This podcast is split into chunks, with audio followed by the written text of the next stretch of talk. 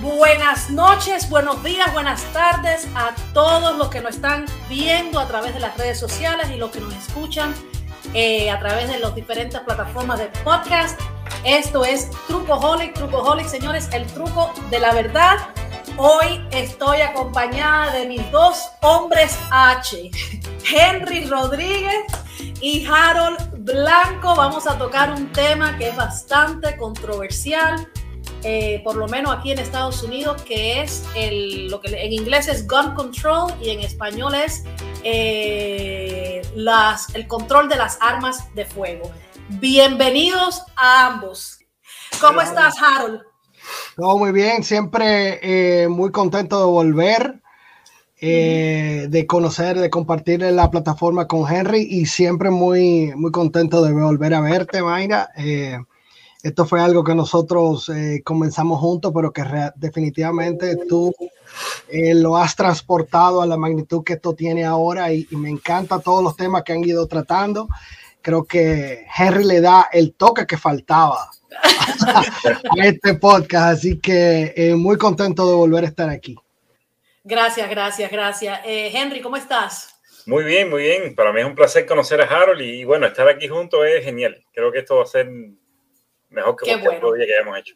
Qué bueno, qué bueno. ¿Por qué no empezamos un momentico eh, hablando, Henry? Henry, este es un tema que a ti te, te interesa muchísimo hmm. y, cuando hablamos de esto me pareció interesante tocarlo porque yo, bueno, después voy a dar mi opinión, pero eh, dime lo que tú sabes acerca de, de la segunda Second Amendment, ¿no? Y de la enmienda. Eso, eh, si lo digo muy rápido, sale la palabra incorrecta. Eh, y cuéntame, Henry, cuéntame del derecho de portar armas aquí en, Estados Unidos. Bueno, para empezar, me pasa algo similar a ti. Hay cosas que yo he aprendido en los Estados Unidos que no sabía antes y entonces las aprendí en inglés porque las aprendí aquí y me, y me cuesta trabajo, no sé a veces ni siquiera cómo se llama en español, pero como dijo Harold, la segunda enmienda. Eh, una enmienda, para empezar, para un poquito de background para el que no vive en los Estados Unidos, es sencillamente eh, un arreglo que se le hace a la Constitución. una reforma constitucional. Correcto, ese es, el término correcto. Eh, un arreglo puede ser una adición, porque hay una necesidad, parte de que hay una necesidad de, de, de hacer una corrección. Entonces, eh, la segunda enmienda, déjenme decirle que esto no sé el criterio de ustedes, pero es una enmienda un poco rara, porque el idioma que se ha utilizado en esas 27 palabras que forman la, segunda enmienda no es tan clara. Incluso la, organización gramática, a pesar de que se escribe en, el inglés de ese tiempo, no dice mucho, no, no, no está clara en si hay relación entre la primera y la segunda parte. Pero básicamente, lo que dice es que ante la necesidad de que haya una milicia eh, para defender, ¿no? El, Exacto. Eh, no debería privarse al pueblo, ¿no? A las personas de portar armas, de tener armas.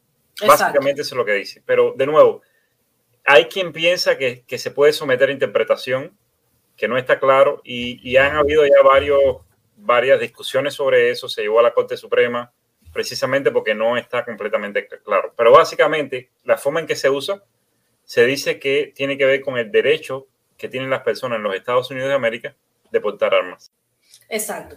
Entonces, eh, aquí venimos a, la controversia del, del, del topic este, ¿no? De, lo que estamos hablando, porque el país está muy, muy, muy dividido, entre tantas otras cosas que estamos divididos, está dividido por este tema, eh, debido al, al alto índice de violencia eh, con armas de fuego. Entonces, eh, para los que nos están escuchando por todas partes del mundo y de Estados Unidos también, eh, no es un secreto que aquí de a cada rato hay una matanza en una escuela y una cosa así. yo tengo mi opinión personal que yo creo que una persona que es peligrosa es peligrosa hasta con un tenedor, ¿no?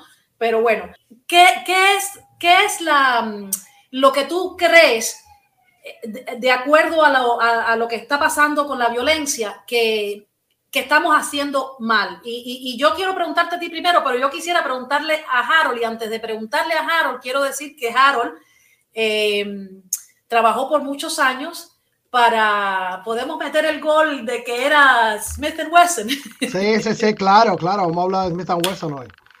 Y para los que no saben, Smith Wesson es la, una de las empresas que produce armas de fuego eh, muy, eh, muy popular. Así que, eh, Henry, te lo dejo a ti primero. La violencia con las armas de fuego. Un tema bien complicado. bueno, violencia. Es un hecho que no, no se puede esconder. Ahora, a, mí, eh, haciendo un poco de research para este, para este live, me he sorprendido con algunos números que he encontrado que si yo hubiera tenido que adivinar, lo hubiera hecho totalmente mal. Por ejemplo, si me permiten, le voy a, compartir aquí un, un par de cifras nada más del Pew Research que se hizo, que toma los datos del CDC y también del FBI y otras organizaciones. El año, el único año completo que hay para analizar 100% eh, la DARA es el 2020, es más reciente que tenemos. En el 2020 murieron 45.222 personas por armas. ¿Ok? Pero miren, ahora viene lo interesante. El 54% de esos muertos fueron suicidios. 54 es un número bastante considerable. Estamos hablando más de la mitad de las personas fueron suicidios. Es decir, que ahí hay que quitar un enorme número de, de que, que, bueno, eh, entra en violencia porque un suicidio es algo, claro. pero no en el sentido de que, de que alguien usó un arma para matar a otra persona. 54% de las muertes del 2020 con armas fueron suicidios. El 43% fueron asesinatos. 535 eh, personas, lo digo ya el número porque el porciento es muy pequeño, fueron sin intención, inintencionalmente. Un accidente. Ajá, alguien limpiando la pista, no sé. Exacto, Algo que me pasaría a mí porque no sé ni cómo, ni cómo limpiar un arma. Las muertes por el law enforcement o, la policía. La policía. O cualquier otra organización de gobierno que 611 muertes. Lo cual en todo un año es bastante bajo. para, el, para el tamaño de nuestro país. Correcto. Y, bueno, y la fama que se ha dado de, de, la violencia policial y esas cosas, a mí me, me, parece... Y bueno, 400 otras muertes que son indeterminadas, no sé qué quieren decir con eso. Sí, situaciones un poco raras. Ok.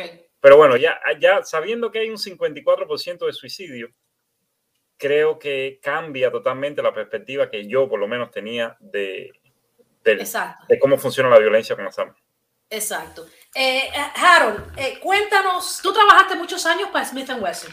Así es, eh, yo trabajé por 15, casi 16 años con, con Smith Wesson. Comencé trabajando en el departamento de mantenimiento como proyectos y luego pasé al departamento de ingeniería, que ahí fue cuando me desarrollé más básicamente en la implementación de la fabricación de las armas. Yo soy ingeniero industrial eh, eh, por, eh, educación y, mi enfoque era más en la fabricación de las piezas para hacer armas.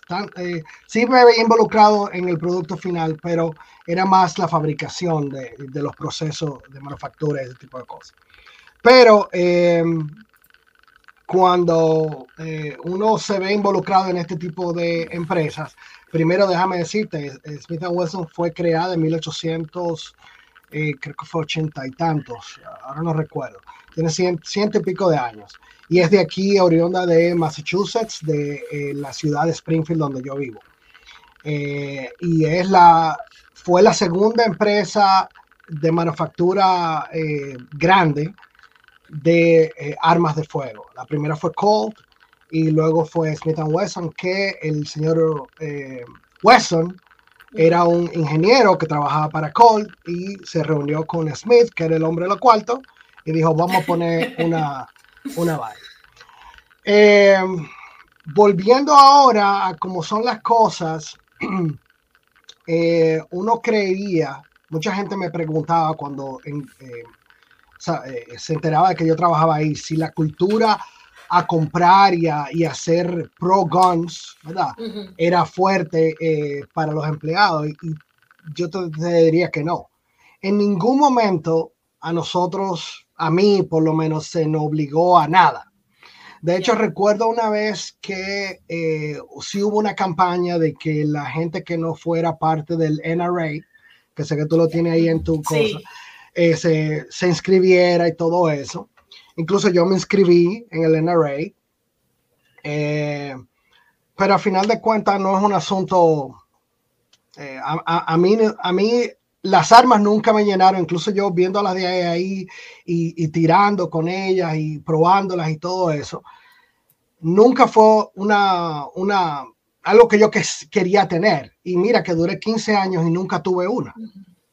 Eh, eh, pudiendo haberla, tú sabes, pudiendo haber tenido, consiguiéndola a buen precio y todo eso. Y, y a veces cosas sí me vi tentado en algunos momentos porque eh, por ejemplo, durante ese tiempo trabajaba en proyectos de modelos nuevos que iban a salir. Y cuando ya veía el producto terminado en un display, en, en una tienda grande de, de, de, armas o de pro shop, me sentía orgulloso porque en cierto sentido yo trabajé en ese proyecto. Y tal vez por esa razón yo quise tener el arma, pero nunca lo hice. Nunca. O sea, tú, tú, no, tú no, nunca, nunca te dio por comprar un arma, ni obviamente no tienes y ahora con el negocio menos todavía. Exacto, nunca me dio eh, el, el, el, deseo de eso.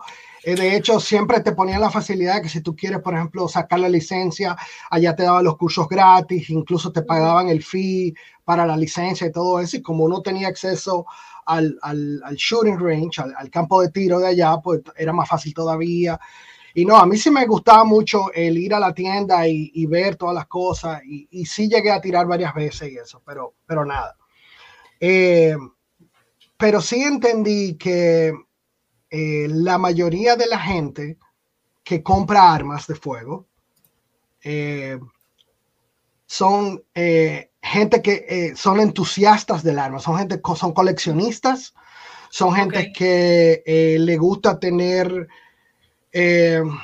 como, como como salió, por ejemplo, el iPhone nuevo, el último, Exacto. vamos a comprar el último, eh, porque hay sí. que tenerlo, yo puedo pagarlo y vamos a comprar esta arma, porque aunque tengo 20 ya en mi arsenal, pero quiero tener la claro. última que salió. Yo, no yo necesariamente que... que... son gente que son que salen a matar. A... Exacto, no, no, no. ¿No entiendes? No, eh, o sea, sí, eh, yo pienso que, asunto, que, es lo que tú dices. Es un asunto sí, de protección también. La gente, eh, allá sí se, sí se habló mucho, sobre todo después que pasó lo que pasó en, en, en, um, en Sandy Florida. Hook. No, no, no. Ah, Antes de Florida hubo una masacre de unos niños en elementary Hook, school sí, aquí sí. En, en Connecticut, eh, como a una hora de aquí de mi casa, Sandy Hook Elementary School, eh, donde murieron como 3 o 14 niños y todo eso. Y a raíz de eso sí dieron como muchas charlas y, y todo eso al, al empleado, porque eh, en cierto sentido nos veíamos acosados. O sea, la gente en la claro. calle sabían que tú trabajabas ahí y te decían dos o tres cosas. De hecho, déjame decirte algo. Yo, en mi familia, yo tuve gente cercana a mí que me, me, me sentaron y me dijeron, ¿cómo tú sigues trabajando en esa empresa? Cuando esa empresa mata niños. Y yo decía, no, espérate, la gente mata niños. La empresa no mata a nadie. La, el arma no, no mata a nadie por sí sola la gente es que mata a la otra gente, el humano es que mata al otro humano. Eh, y, y, y, es un, yo se lo, se lo achaco todo eso a, un asunto psicológico más que todo. Eh, pero, pero sí me viene esa batalla eh, de, de, ideología, de wow, o sea, mira cómo piensa mi familia o algunos miembros de mi familia, mira cómo piensa la gente, la presión del, del media hacia, claro. y, más, y, más, yo que siempre he sido eh, de, demócrata, eh, eh, es como, es como eh, ir de contrario, como tú puedes trabajar para una empresa que está a favor del gun, del, del gun, del bear arms o de la segunda enmienda y todo eso, y no estás a favor del, del gun control. Entonces, eh, eh, fue muy fuerte, pero eh, yo te puedo decir que la gente que trabaja ahí lo hace con todo el amor del mundo, como trabajar para cualquier otra empresa. Uh -huh. No la hace con ninguna intención. Cuando los muchachos, los ingenieros que eh, con los que trabajé día a día, no la hacen con la intención de nada de eso. Eh, de hecho, muchas cosas, la mayoría de los productos eh, que se diseñaban eran más para cacería y para uh -huh ficción que otra cosa. Entonces, eh, y Smith Wesson, de hecho, creo que una vez nada más le ha suplido el gobierno.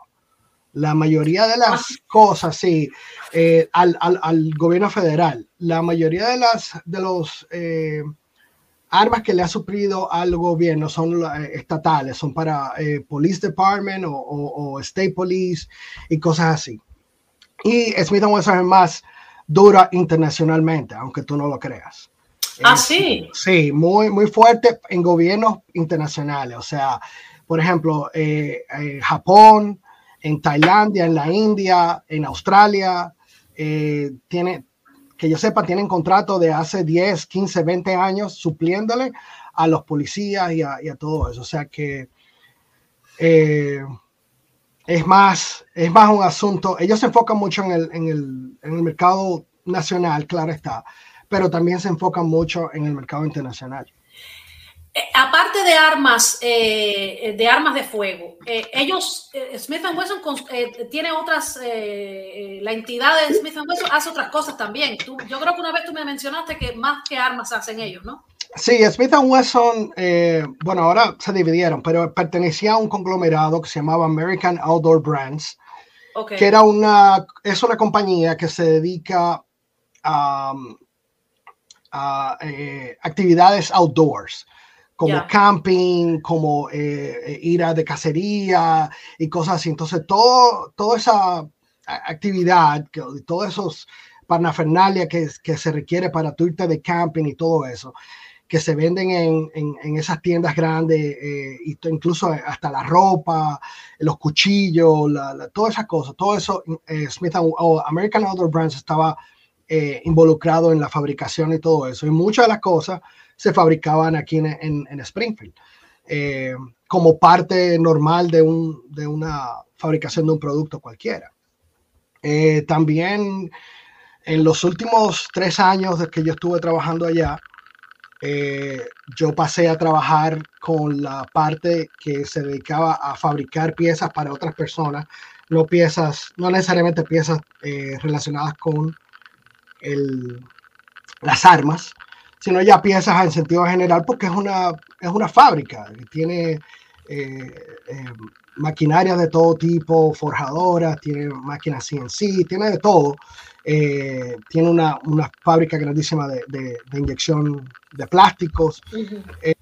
entonces, ellos por tener esa, todo ese equipo ahí, pues entonces fabricaban todo tipo de cosas.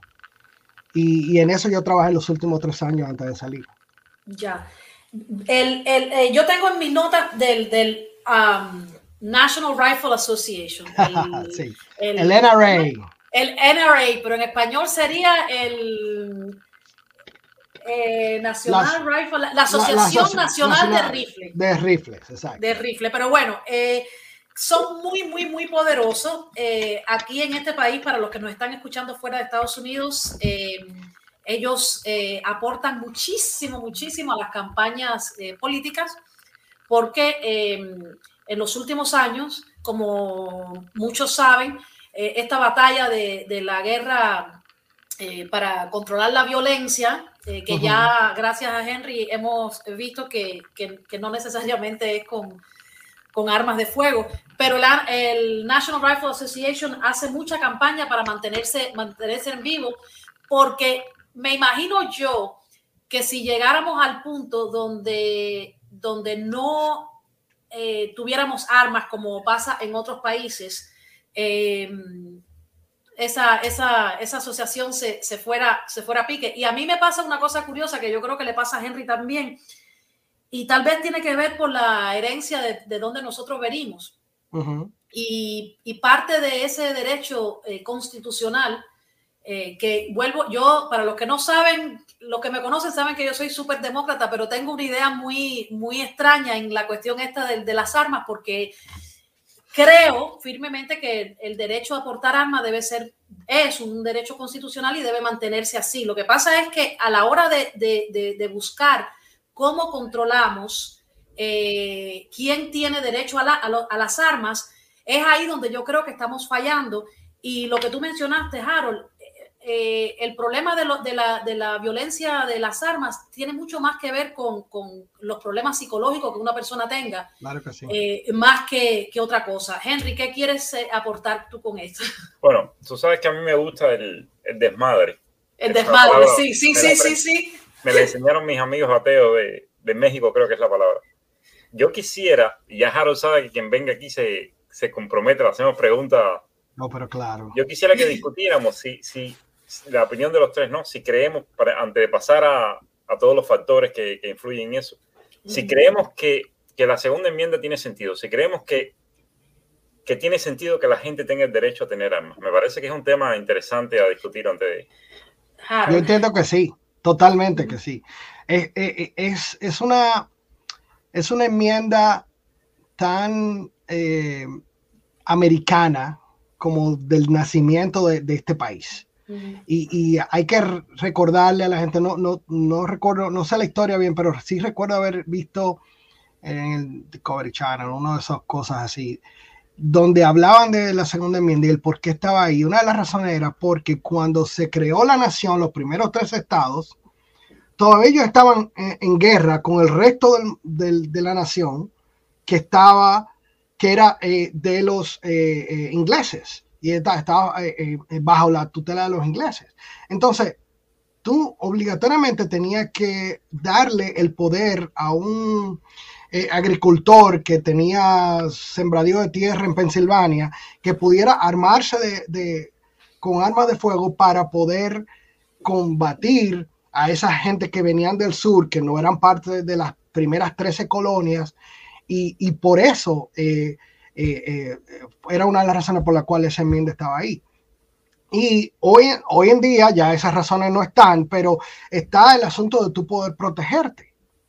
Tú, puedes, tú tienes todo el derecho del mundo de tú protegerte, sobre todo si tú tienes un arma en tu casa y entra un agente, usted tiene derecho a, a darle dos tiros y, matarlo, siempre y cuando la gente entró a, a, robarte, a hacerte daño a, a ti y a tu familia. Entonces, y eso está estipulado en la ley, de que cuando eh, un intruso entra a tu casa y tú tienes un arma de fuego y tú le disparas, tú no, no vas a la cárcel.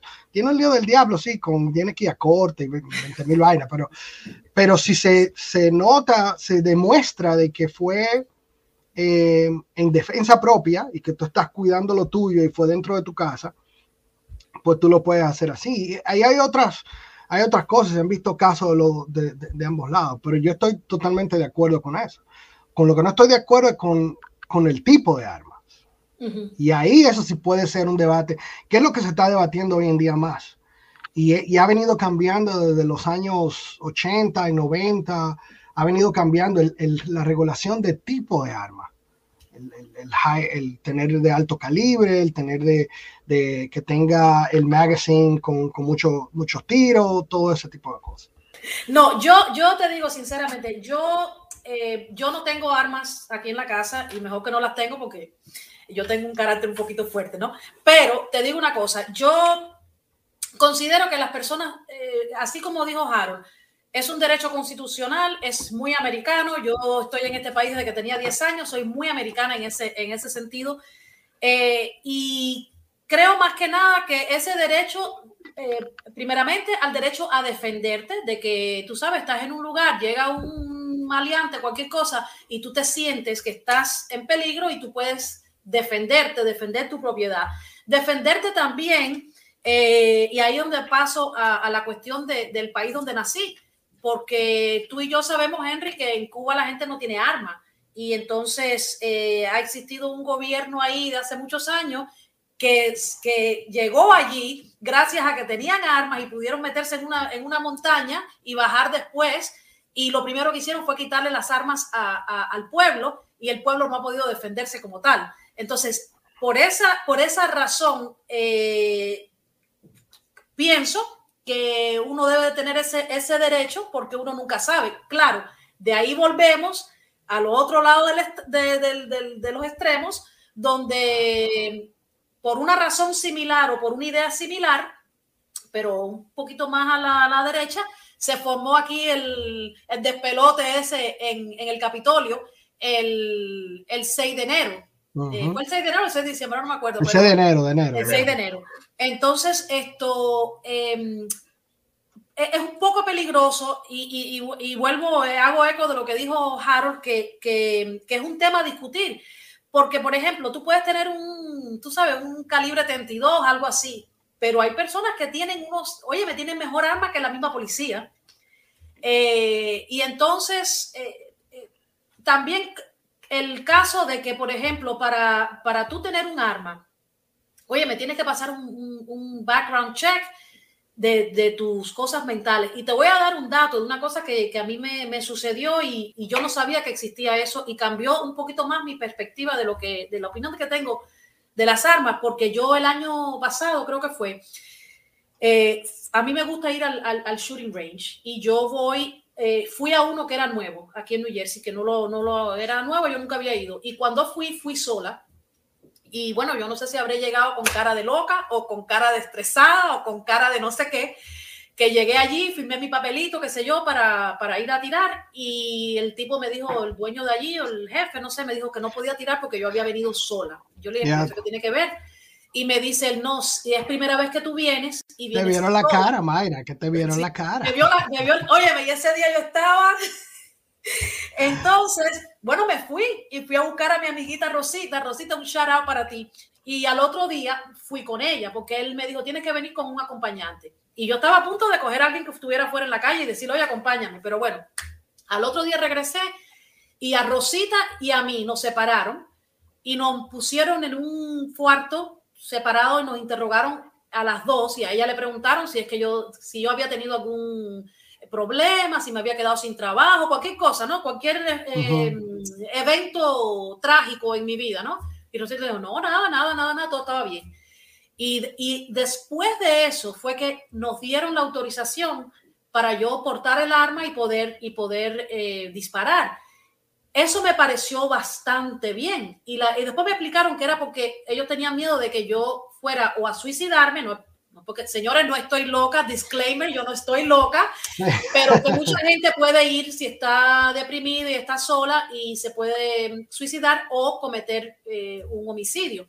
Eso fue en New Jersey. Eh, Eso fue en New Jersey y yo me quedé. en serio en New Jersey porque. Sí, te iba a decir. Es bastante. Te voy a decir algo, en Massachusetts es peor. Pero, ¿Ah, sí? Sí, en Massachusetts peor. Te voy a decir la real razón por la cual ellos la separaron y le hicieron toda la interrogación y todo eso. Ellos tienen que asegurarse de que tú no vas a cometer una locura, porque luego puede venir a ellos una, una demanda, De, lo que tú hagas, puede venir hasta ellos. Y te lo digo porque Smith Wesson se vio implicado cuando yo estuve allá, eh, de que hubo una serie de eh, robo de bancos aquí en el estado de Massachusetts. Y resulta que el tipo que entraba tirando tiros y toda la cosa para robar el banco, había cogido clase en el shooting range de Smith Wesson, que era, era un shooting range, así como el que tú fuiste, abierto al público, donde tú podías alquilar el arma que tú querías, comprar las balas y tirar y todo eso. Y, y de, eh, por ese incidente, que Smith Wesson luego fue descartado, eh, el Smith Wesson cerró el shooting range para el público, solamente lo dejó para los empleados y para el entrenamiento de, de las policías, que eso sí, eh, todavía lo, lo, continúan haciendo. Pero es por eso, es un asunto totalmente legal y para ello no verse eh, en el problema de, de, de, una demanda. Sí, bueno, a mí me pareció muy bueno, la verdad. Eh, yo, o sea, al otro día fui, me divertí, me quité el estrés porque es una cosa que para mí yo siento que cuando tú estás estresado, es una de las cosas que, que más te quita, por lo menos a mí, eso o, o, el boxing. Yo quería agregar, Mayra, eh, veo un comentario de, de, César por aquí, que dice que porque alguien coleccionaría una herramienta que solo sirve para matar. Eh, yo discrepo con esa opinión y la razón, bueno, para empezar, yo estoy de acuerdo con que, con que las personas tengan el derecho a, a portar al menos en este país. Eh, yo veo muchos, muchos posibles motivos por los que alguien quisiera tener un arma. Eh, por ejemplo, yo no veo ese único, esa única función. Por ejemplo, matar sería una función, ¿ok? Estamos claros que sirve para eso. Pero vamos a decir que alguien, por ejemplo, es un coleccionista. Y déjenme decirle, cuando alguien colecciona, eh, los objetos que se coleccionan generalmente pierden el objetivo. Si usted colecciona sellos, usted no se los va a poner en una carta, usted lo que quiere es tenerlo. Si colecciona, eh, vamos a decir, monedas, usted no va a comprar o billetes, usted no los va a usar. Y lo mismo pasa con las armas. Otro objetivo sería eh, deporte. Hay quien le gusta usarlo como un deporte. De hecho, yo lo uso en esa forma y Mayra dice que se relajó con ello.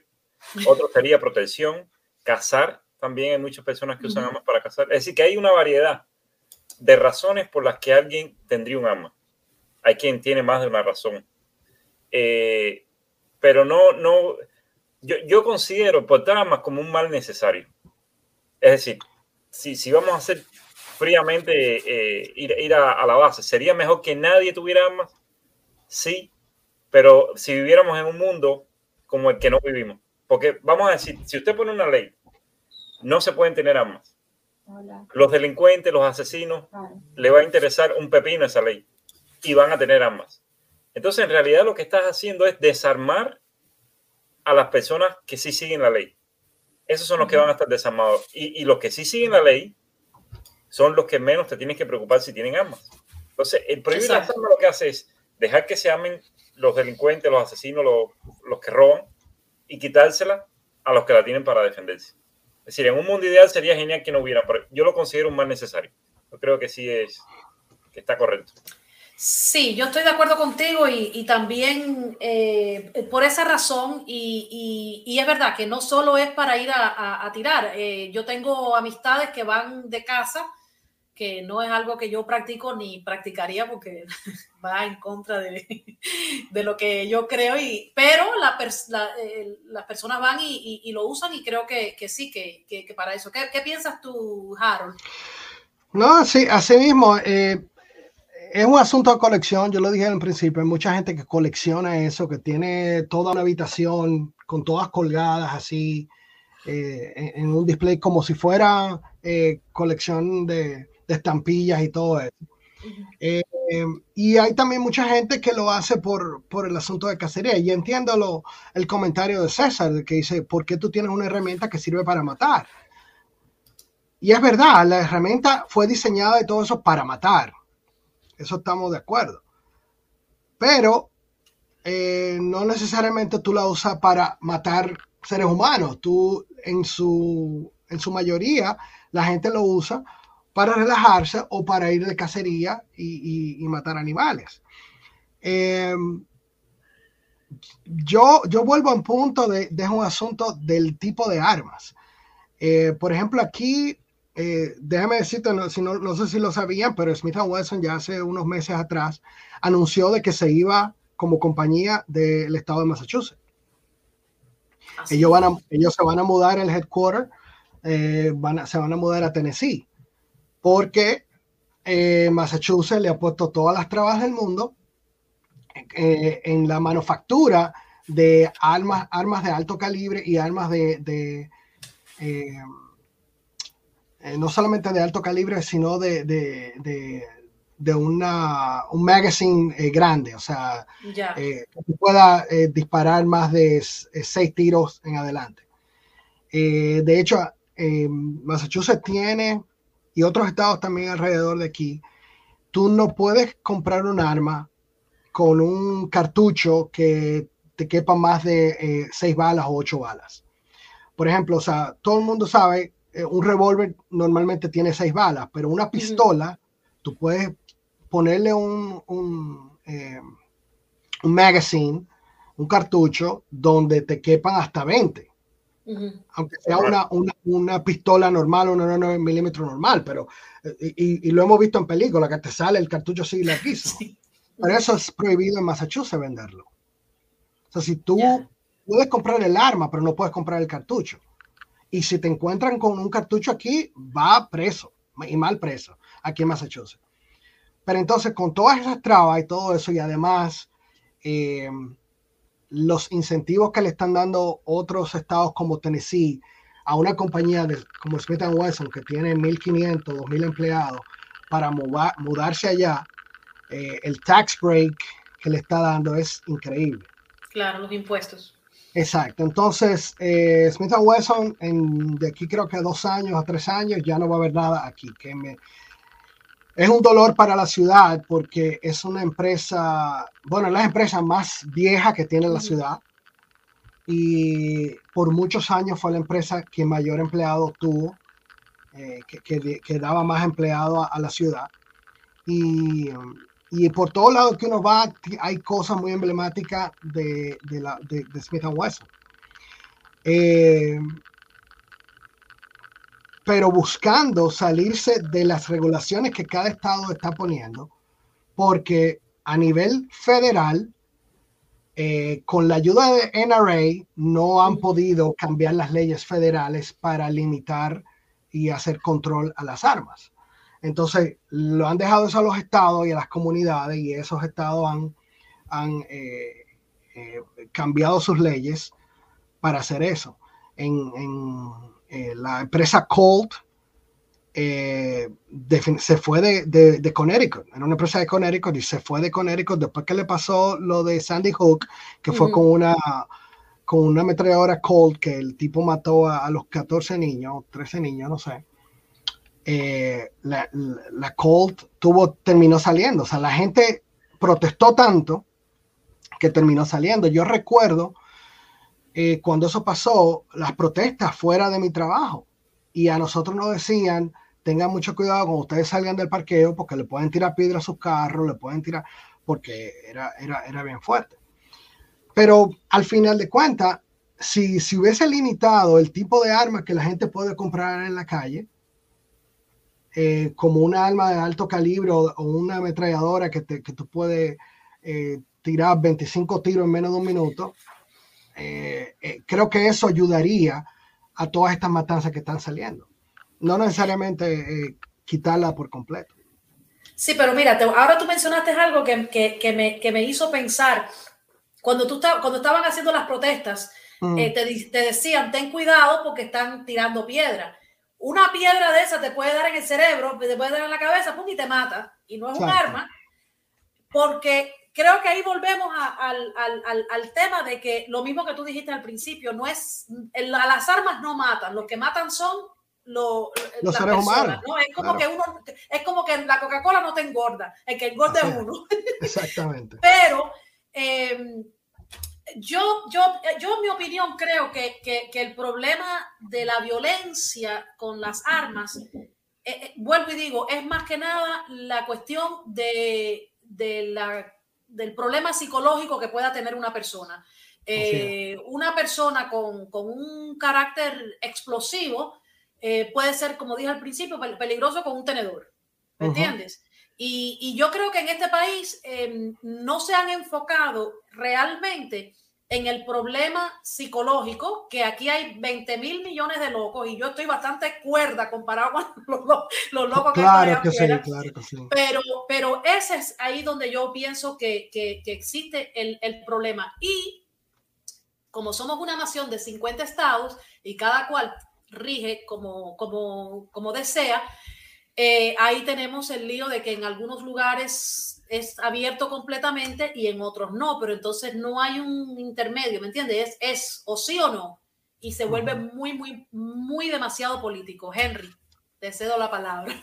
Fíjate que si yo fuera a aportarle algo a las regulaciones que hay en este país, eh, probablemente la única que yo propondría es que no se puedan vender armas entre personas. Porque cuando tú vas a un gun store, tú rara vez, muy rara vez, tú te puedes ir de ahí con un arma. Yo he comprado tres veces armas y el checking, el background checking y todo, todo lo que ellos hacen se demora tanto que casi siempre me he tenido que ir. Me han dicho, ven mañana o pasado mañana. Henry, ¿en qué estado tú has comprado esas armas? En la Florida y en Virginia. Una en la Florida, dos en Virginia. Vete a Arizona, o vete a, Nevada, o vete a Texas. De hecho, en Nevada es lo mejor, porque en Nevada hay un, hay un gun fair como every weekend. Cada fin de semana ellos tienen como un gun show. Y en esos gun show no te, lo único que te dicen es una identificación. Y la identificación ni siquiera tiene que ser una licencia, no tiene que ser una, identificación de estado. Hay gente que muestra su library card y, con eso compran uno. No, no, ¿Tú no sabes. Te hacen, ¿No te hacen un background checking? No, porque están amparados bajo una, un loop, una ley, una parte de la ley donde dicen que dentro de las ferias de armas, de ferias que hacen para vender y para mercadear la sano y todo eso, ahí se puede comprar.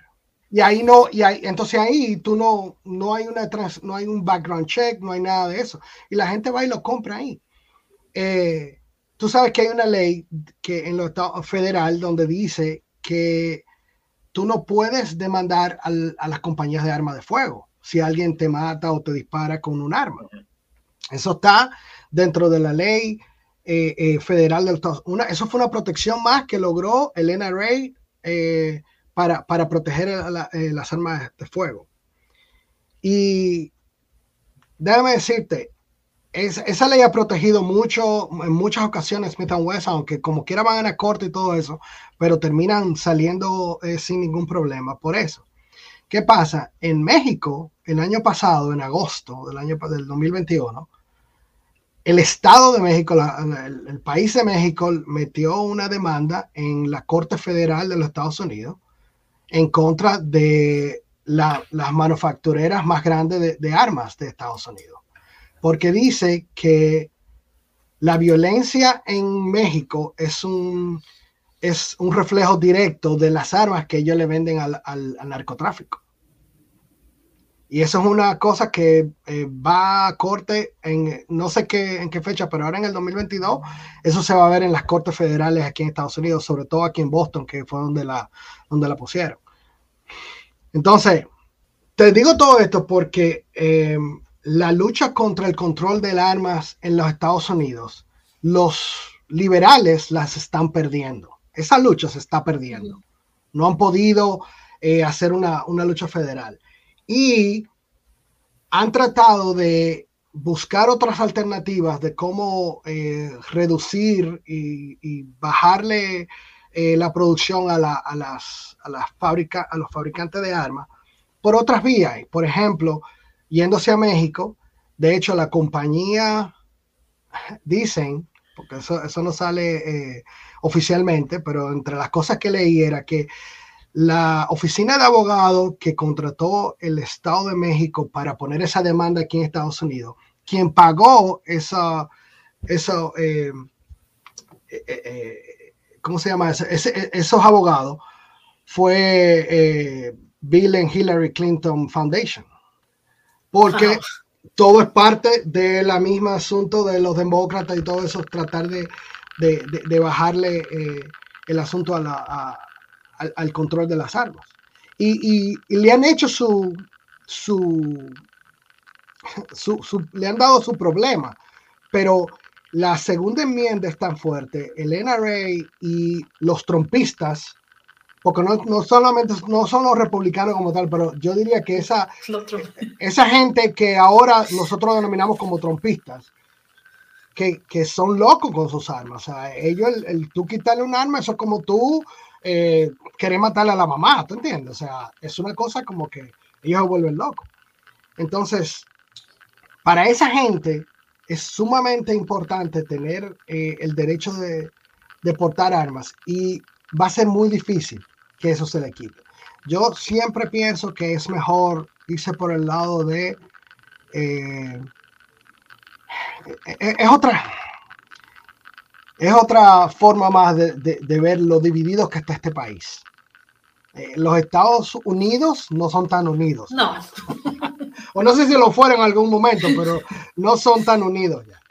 Entonces, eh, ha sido muy fuerte y, todas esas regulaciones buscan la forma de, ir añadiendo regulaciones y cosas, pero en los estados del sur, en los estados más republicanos, eh, más conservadores, tú sigues yendo, entrando a un, a un grocery shop, y a un 7-Eleven y tú encuentras ahí eh, armas y te la venden y el background check, sí, tú llenas un papeleo, pero, pero no te dicen que no. Bueno, a esto me refería, Harold. La, reforma que yo haría es que de una persona a otra no puede haber una transacción, sea un comerciante en una feria o otra persona. Porque en los Estados Unidos, si la compras en uno de los lugares donde yo la compré, pasas todo el background checking y todo eso, y el papeleo, y a lo mejor te lo más probable es que te tengas que ir sin el arma y virar cuando ya esté listo. Pero yo te puedo vender un arma y es totalmente legal. Sin ningún papeleo, sin ningún chequeo, yo te puedo vender un arma. Ahora, lo que pasa con eso es lo siguiente. Eh, el estado psicológico ya es otro tema. Porque eso lleva, por ejemplo, ¿quién sabe si yo tengo alguna, eh, algún problema psicológico si yo no he sido diagnosticado? Si yo tengo antecedentes penales, se sabe porque están registrados. Pero hasta que yo no tenga un problema que demuestre y además ser diagnosticado que yo tengo algún problema psicológico, eso no hay forma de chequearlo. Eso es lo que dificulta el, el, el venderle armas a alguien que después se vuelve loco y mata a 20 gente. Sí, pero es que esa persona no era loco. Esa persona se volvió loca ese día. Sí. Ahora, eh, sobre el asunto de los Estados Unidos, quizás saben que el amor es ciego, quizás mi romanticismo por este país me, me está afectando un poco, pero el, el concepto que yo tengo de la unidad en este país no es que no estemos de acuerdo en lo mismo, no es que haya un Estado que piense de una forma, porque eso siempre ha sido así, tenemos ley en los 50 Estados, sino la belleza de que habiendo 50 Estados, cada uno con sus propias leyes, quitando las federales que van por encima de todo, el que todavía esto funcione tan bien y lo haga, en mi opinión, el mejor país del mundo, es lo que yo creo que hace que esto sean los Estados Unidos de América. Es decir, que sin, sin pasar una regla que obligue a todo el mundo a hacer las cosas uniformemente, el que todavía sea haya esa armonía en el funcionamiento general, eso es lo que yo creo que es la, el espíritu de, los Estados Unidos. Em, bueno, último comentario. El tipo de armas. Estábamos hablando de... Sí. Tú sabrás esto mejor que yo, Harold. Hay desconocimiento, hay mucho desconocimiento en la gente que critica, ¿no? El, los tipos de armas que se venden o no se venden. Porque vamos a poner un, caso, por ejemplo, una, una Glock, ¿verdad? que usa 9 milímetros, una munición de 9 milímetros. Eh, esa munición, en principio, hace más daño que de un AR-15, vamos a decir. Y no estoy tomando en cuenta la cantidad de bala que puedes tirar ni cuán lejos llega, pero la munición en sí misma. Ah, claro, el, el, hoyo, la perforación es más grande. Sí, si yo te disparo con una pistola, es peor que si te disparo con un rifle, con un AR-15. Sí. Entonces, eh, no sé por qué la gente tiene el concepto de, que desde que ven un rifle eso es una locura. Ese rifle es por, como que... Por, la cantidad de armas, de, balas que puede entonces, por ejemplo, Por ejemplo, mira, tú hablabas de los peines grandes, que aquí los hay, son, son una locura. De hecho, hay uno redondo, no sé si lo has visto. Sí. Que ese tiene, yo no sé ni cuántas balas tendrá eso. Nosotros nunca, perdón, nosotros nunca hicimos eso. ¿eh? Smith Wesson nunca hizo eso. Esas son cosas que, que, hacen alguien, alguien por ahí. Smith Wesson nunca hizo Si tú le pones a, una, a esa pistola un peine más largo, vamos a quitar la rueda para no exagerar. Si tú le pones una, un peine más largo, ya eso se vuelve más peligroso que un AR-15. Sí, o tan, o tan peligroso como un AR-15. Depende del rango y otras cosas. Sí, sí, Pero a lo que me refiero es lo siguiente, el, pero, pero déjame decirte algo, lo que lo hace peligroso es la parte eh, automática. El que, el que al tú alar el gatillo una vez, la pistola dispare automáticamente todas las balas que tenga. Eso es lo que hace. Si, si quitan ese mecanismo, si prohíben ese mecanismo, eso también puede ayudar. Porque obliga al que tenga el arma a tener que alar el gatillo cada vez como si fuera un revólver. Un revólver tú tienes que alar cada una de las veces. Pero el, el, el, AR-15 eh, no es automático, es semiautomático, igual que una pistola. Sí, tú, quieres tirar, tú quieres tirar 100 veces, tiene que 100 veces darle al... Igual los peines son pequeños, igual los peines son pequeños, o pueden ser tan largos como lo de la pistola. Pero lo que lo hace semiautomático es un, una piececita que va dentro del... Esa está prohibida. Es una cosita bien que está prohibido. Está prohibido. Pero pero esa piececita tú la compras en eBay y, se la pone y ya es automática. Pero ilegaliza. ah, ilegal, claro, tú la ilegaliza. Claro que Incluso sí. Incluso había uno, eh, había uno que se ponía en el, no recuerdo los detalles, pero se ponía en, el, en la parte de atrás, que era como un amortiguador más o menos. O cuando tú disparabas, ah, el rifle se iba y volvía y te hacía volver a disparar. Eso también lo pusieron ilegal. Quiere decir que hoy en día los rifles legales son semiautomáticos, igual que las pistolas. En eso ah. no hablando de eso ahora me, me, hiciste recordar la primera vez que yo tiré con una arma de alto calibre, con una 48. Eh, fue un revólver 48. Y era, era una cosa inmensa, súper pesada. Yo me fui para atrás. del, del, recoil tan grande que, que, yo me fui para atrás. Si no era por, porque mi amigo estaba atrás, que me aguantó, yo me hubiese caído completamente y sabrá Dios dónde hubiese caído el arma, porque es muy poderosa. Y yo peso 240 libras. O sea, imagínate. y, y, fue sumamente, sumamente eh, eh, eh, poderosa. Pero te entiendo, sí. No, esa, esas son. Déjame decirte que si hay una pistola que a mí me gusta es la Desert Eagle, que, que es, un, es un trozo de, muy bonita, muy bonita, y, pero es un, es un trozo de arma. De hecho, cuando yo fui al, una de las veces que fui a shooting range, tú te adaptas, ¿no? A los disparos, a la bulla, sí. y de pronto siento una bulla fuera de lo enorme. Como un cañón. Como un cañón, y digo, pero ¿y quién? ¿Qué es tan? Eso tiene que ser una bazooka. Cuando miro una pistola y era un... Sí. Digo, muy, muy bonita. Sí, sí, sí, sí, sí. ¿Tú, ¿Tú has disparado con bazooka, eh, Henry? Quería, eh, fíjate que en Las Vegas, yo iba a Las Vegas todos los años uh, para el, el evento de, de, tecnología, el CES. Ajá. Y, y en Las Vegas es un lugar loco en todos los sentidos. Hay, ellos tienen en, en los hoteles, tienen una, unos libritos de estos que te dicen los paquetes que hay de diversión y eso. Y hay un lugar donde puedes ir y disparar una bazooka a un carro y volar el carro. Uh -huh. Puedes tirar con, el, con un barrel, que, que estoy loco por probarlo. Mis amigos, ese día mis amigos que tenían otras diversiones en mente en Las Vegas, no quisieron, lo cambiaron por ir a, a ese lugar que yo quería tirar con el barrel y quería, y, y entonces no pudimos, no, no, no, he tirado con eso. Entonces te viste obligado a irte a las otras diversiones, ¿verdad? ¿Sabes sí, cómo son sí, los te amigos? entiendo, te entiendo, te entiendo, sí, yo sé. Oye, vamos, eh, te, tú sabes que tenemos varios comentarios aquí y eh, César eh, nos dijo este comentario, las compañías que producen armar, pagan armas, me imagino, pagan un impuesto especial, como por ejemplo las tabacaleras. Yo, yo no, no te sabría decir, para serte sincero, nunca escuché en los años que trabajé ya hablar de, nada especial así. Eh, lo que sí sé es que la cantidad de dinero que tenía que poner Smith Wesson aparte para pagar abogados por la cantidad de demandas que se le hacían era, era increíble, pero impuestos, impuestos así, no.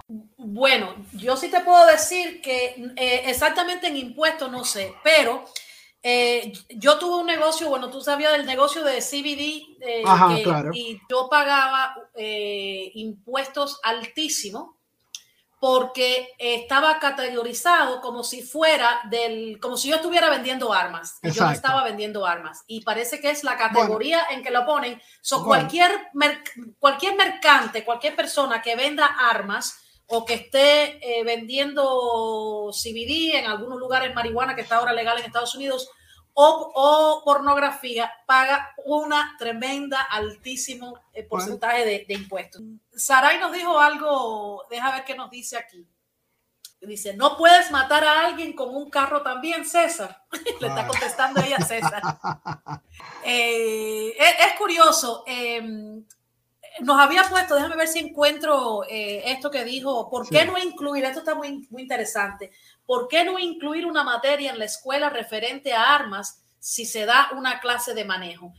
Y es verdad, Saray, tiene mucha, mucha razón. Yo no creo que en las escuelas eh, hablan de esto y acuérdate que en la mayoría Bueno. de los lugares, dime tú, Harold, que Eh, te, puedo decir, tal vez no, no como se, se incluye en las escuelas el, el asunto del manejo, porque se entiende que todo el, el muchacho que va creciendo va a tener un carro y todo eso, entonces se le ofrece esa clase de manejo. Pero a todo el que quiere tener un arma debe tomar una licencia, debe tomar unas clases de manejo de armas y de seguridad para obtener la licencia de portar armas. O sea que las clases sí están y, y- y hay, que, hay que pasarlas, hay, hay que estudiarlas, hay que pasarlas y hay que obtener una, pagar unos impuestos y obtener la licencia y mantener la, la licencia también. Y dependiendo sí, del pero yo creo que estado, de- perdón, Perdón. dependiendo del estado, eh, eh, el obten- la obtención de esa licencia todavía es más rigurosa. O sea, ahí vienen entonces test psicológicos y, y cosas y cosas de esa naturaleza. El background check, eso, no, eso es obligado. Para, aquí en Massachusetts, para obtener la licencia de portar armas, tú tienes que pasar un background check y un, test psicológico y tomar tus eh, eh, clases de, seguridad y de, y de manejo de armas de fuego. Fíjate que cuando yo fui a ese, ese incidente del día que no me dejaron disparar, que yo fui a la tienda y yo digo, bueno, pues me compro mi propia arma. Eh, y me dijeron de, de, de, un background check, me dieron un papel para llenar. Al final yo nunca lo llené porque no compré nada. Pero no, eh, no voy a averiguar, pero no, no creo que me dijeron nada de algo psicológico. Solamente me dijeron de que me hacían un background check para, eh, para chequear específicamente que uno no tuviera un un delito previo, o sea, una acusación previa o haber estado encarcelado. Es, es muy difícil, es muy difícil probar que alguien, a no ser que tenga antecedentes, tú no puedes, eh, hasta que tú no tienes un problema, nadie te evalúa psicológicamente. Y, no, y, suponiendo que alguien llegue a evaluarte, eso no es un asunto público.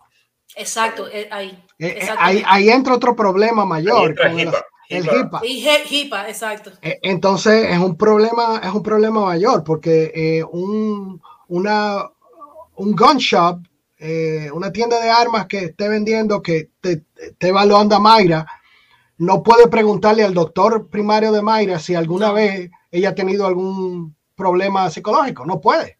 Bueno, pero, pero en mi opinión debería. Es decir, tú deberías firmar un wave diciendo, tú quieres tener un arma. Entonces tienes que, ah.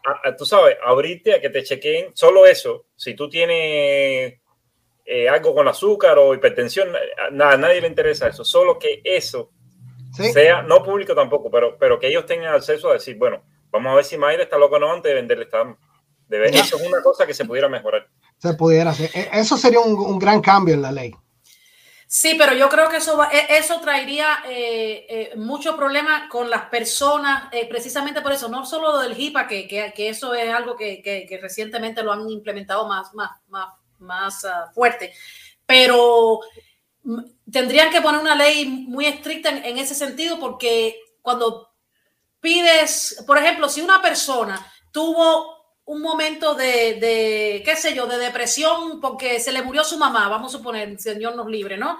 Y, le, afectó la muerte muchísimo y, tomó eh, problemas, eh, o sea, una terapia psicológica para lidiar con esa pérdida pero eso fue hace tres años, pidió esa persona está, está bien, después de ahí nunca más fue al médico ni nada, y le aparece eso, eh, estaría infringiendo en el derecho constitucional de esa persona que a lo mejor ya no tiene problemas ninguno. ¿Me entiendes lo que te quiero decir? Hasta, hasta qué... Sí, es muy complejo. ¿Qué, qué, tantos años atrás tú vas a ir si la persona en un momento tuvo, o por ejemplo, una persona que a lo mejor fue porque no podía dormir y le dieron pastillas que eran para, para dormir, pero no, pero esa persona está funcionando. Hay una cosa interesante. Si estamos hablando de, de cosas que pudiéramos hacer no para mejorar, la idea de Saraí yo no la veo alocada. Porque ¿qué pasa? Cuando uno habla de educación, de, por ejemplo, no ah. se trata de disparar. Uno se imagina enseguida enseñarle a disparar. No, es hablar precisamente del daño que hacen de, los riesgos, como cuando se habla de educación sexual, no te enseñan a tener sexo. Lo que te enseñan es las precauciones que hay que tomar, cómo funcionan, quizás... Bueno, yo fui a una clase de, sexología que era con práctica, era con práctica. Oh, sí. En Santo Domingo. Bueno, eh, claro, ponlo en los comentarios, pon la, la URL para los, que están viendo el... perfecto, perfecto. Entonces, eh, con educación, eh, no nos imaginemos los niños disparando, ¿no? O lo, cualquier edad que sea sino informándoles de todo. Porque miren, el, la primera vez que yo fui a disparar, yo pasé un curso que me gustó tanto que lo he pasado dos veces. La segunda fue solo por curiosidad. Y luego pasé de portar armas. Saben que una cosa es poder tener un arma y otra es sacar la licencia para tener el arma. Que por cierto, tanto la Florida como Virginia son open carry states. tú puedes tener el arma visible, que aquí no lo hace nadie, pero, pero pudieras andar con tu arma que la vea todo el mundo. Ahora, eh, yo creo que esa educación ayudaría mucho en el sentido de que hay un desconocimiento. A mí no me gustan, por ejemplo, los, eh, la única parte que no me gustan de los Open Shooting Range es que va gente que no tiene el conocimiento suficiente. Y entonces tú ves a alguien disparando y se vira y le dice a los demás, oye, ¿qué tú crees? ¿Cómo fue? Mira estos aros. Oye, ¿qué tú crees? sí, sí, sí, Y cosas así, ¿me entiendes? Que el dedo no lo debe tener en el gatillo. Es decir, hay, hay, cinco reglas que siempre te dicen, que no son las únicas, pero si, si esas cinco tú no las memorizas y no las sabes, ni te aparezca por un shooting range, porque en, en los cerrados, que donde hay siempre alguien vigilando, te botan. Sí, Se molestan y te sacan. Sí, sí, sí. Yo creo que esa educación, independientemente de que tú portes un arma o no, todo el mundo debería saber. Porque si es algo tan común, pues si fueran dos o tres personas que tuvieran armas, pero si es algo tan común en este país, en el resto del mundo hay países donde no es así. Es muy común. la educación ayudaría. Muy, muy común. En los años que yo estuve eh, allá hubo varios años donde la producción de armas sobrepasaba el millón de, unidades. O sea, eh, se despachaban cientos de miles mensuales, como que era eh, vaca, que tú, qué sé yo, leche, que tú, litros de leche que tú estabas vendiendo. Pero te iba a decir algo con relación a, a, los niños, por ejemplo, y darles educación y todo eso.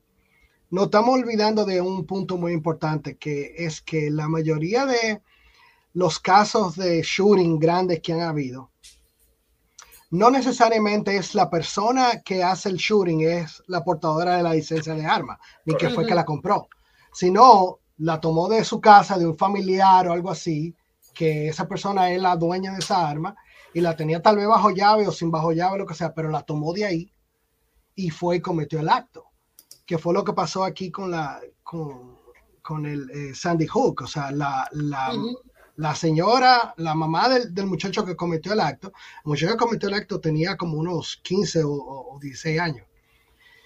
Eh, la, mamá era la portadora de la licencia de esas armas y tenía como 4 o 5, entre ellas el rifle que el muchacho tomó y, utilizó para hacer el acto. Entonces, eso es otra cosa que, tal vez ahí, eh, volviendo al punto de, de, Sarai, eh, tendríamos que tocar en la educación de lo, importante y lo peligroso que es. Y que si usted no es dueño de, ese, de esa arma, usted no la toca. Si su papá fue que la compró, deje que su papá sea el que, el que lo haga. Y educar a los adultos, Harold, ¿verdad? Porque si Exacto. Usted un hijo, ¿qué rayo hace usted teniendo un arma arriba del escaparate o adentro del closet? Sí. Hay armas ya que tienen hasta huellas digitales, que si usted no pone la huella no funciona. Vaya, si quieres llegar a ese grado de seguridad, o no tienes el dinero, está bien, pero cómprate una caja fuerte, pon un candado al escaparate, tienes que hacer algo. Y yo creo que, mira, la educación va más allá de los niños.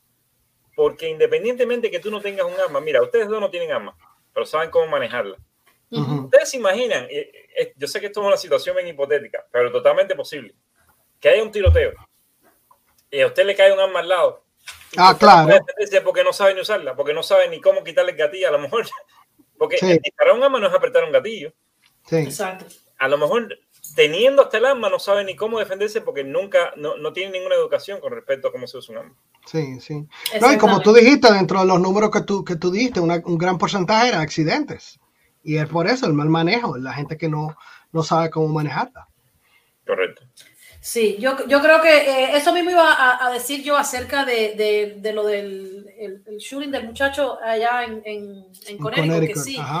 Que, que, en realidad eh, sí, los padres ahí eh, tienen mucha responsabilidad en lo que, y es verdad lo que dijo Henry, tener una, una, un lugar donde tú guardas esas armas, donde tú no, no, o sea, yo me crié y mi papá tenía, eh, mi papá de crianza eh, tenía armas y yo nunca la vi, nunca vi el arma. Eh, pero esto sí, y, y, volvemos otra vez al tema, o sea, el tema de que si el bullying, que si no sé qué, que si no sé cuánto, y, y los muchachos se vuelven, tú sabes, desesperados por alguna situación en, en, la escuela que no pudieron eh, manejarla correctamente y, y buscan la, la, violencia, porque, o sea, yo, yo he estado encabronada con gente, pero a mí no se me ocurre decir, no, tú sabes, voy a, a, a, cometer un suicidio ni nada de eso. Eh, pero bueno, eso, eso es lo que hay. Déjame ver qué, qué nos dice ¿Qué nos dice Sarai? Tengo eh, un dato interesante que compartir con ustedes si les interesa. Sí, sí, claro. A ver, a ver, a ver. Ya saben que a mí me gusta siempre hablar de cómo funcionan las cosas en, los Estados Unidos. Señor, Dato, te vamos a decir a ti. Señor Dato. Miren acá. Los estados que más altos y bajos índices tienen eh, en este país con respecto a, al asunto de las armas. En los altos índices, los cinco primeros lugares Mississippi tiene el primer lugar. Luciana, el segundo. Wyoming, el tercero. Missouri, cuarto. Y Alabama tiene el quinto. Ahora, los cinco estados con, con los índices más bajos en violencia con respecto a las armas. New York, el primero. Rhode Island. New Jersey, el estado donde está Mayra. Massachusetts y Hawái. Esos son los, los índices. Y bueno, al que le interese, ahí está el mapa completo con la escala de basado en el, en el porciento de, del índice de, de violencia con respecto a las armas o sea, que, eso indica que los lugares donde, donde los Hillary del, mundo eh, están luchando contra el control de armas, eh, es donde más, eh, donde menos... no, y, vi, uno de los, vi uno de los estados que, que estaba también donde más muertes de armas hay eh, es Montana, y yo creo que es porque ahí es que se firma la, eh, la, la, serie de televisión Yellowstone. Yo no sé si ustedes la han visto, oh. pero ahí se matan gente, se matan muchísima gente a cada rato. Entonces, como ellos son de Montana, me imagino que por eso es. Dios mío. Óyeme, bueno, mira, Henry, eh, Henry siempre con sus datos, ¿eh? Sí, Pero es un asunto así, mira, pensando en, en los, fíjate que en Texas no estaba tan, como dentro de los estados que, más muerte tenía por, por armas. Y es uno de los estados que más defiende. A mí me sorprendió eso. El, portar armas. Y tal vez es por eso, porque saben que todo el mundo tiene una, entonces se respeta más el asunto. A veces, a veces el, hecho de que tú y yo tengamos un arma, Harold, Sí. Evita, en vez de, propiciar, evita que tengamos una. Es como, como las dos potencias mundiales que, se están siempre tirando en el pero no se fajan porque saben que eso es un problema. Sí, exactamente. A, veces eso, en, vez de propiciarlo, hace que, uno lo piense dos veces. Exactamente, Bueno, una pregunta para ustedes. Ya hablamos del derecho a portar armas, pero con portar estamos hablando realmente de tener, de poseer un arma. ¿Ustedes están de acuerdo en que también se le permita a los ciudadanos en los Estados Unidos de América portar el arma en el sentido de andar con ella, de tenerla consigo. No, eso no es necesidad. tenerla contigo, o sea, eh, vas a cazar o tenerla contigo porque vas a Walmart a, buscar comida. A ver, hay lugares, hay excepciones donde la ley prohíbe, por ejemplo, escuelas, eh, la iglesia, el gobierno. Hay varios lugares donde no se puede, pero me refiero a andar por ahí. Vamos a decir que saliste a echar gasolina, ¿ok? Y andas con tu arma arriba. Sí. No, no. Yo, yo totalmente estoy en desacuerdo de eso. Porque para mí eso es, y, es por la forma en que veo el, el, por qué tener un arma. Para mí es un asunto de defensa.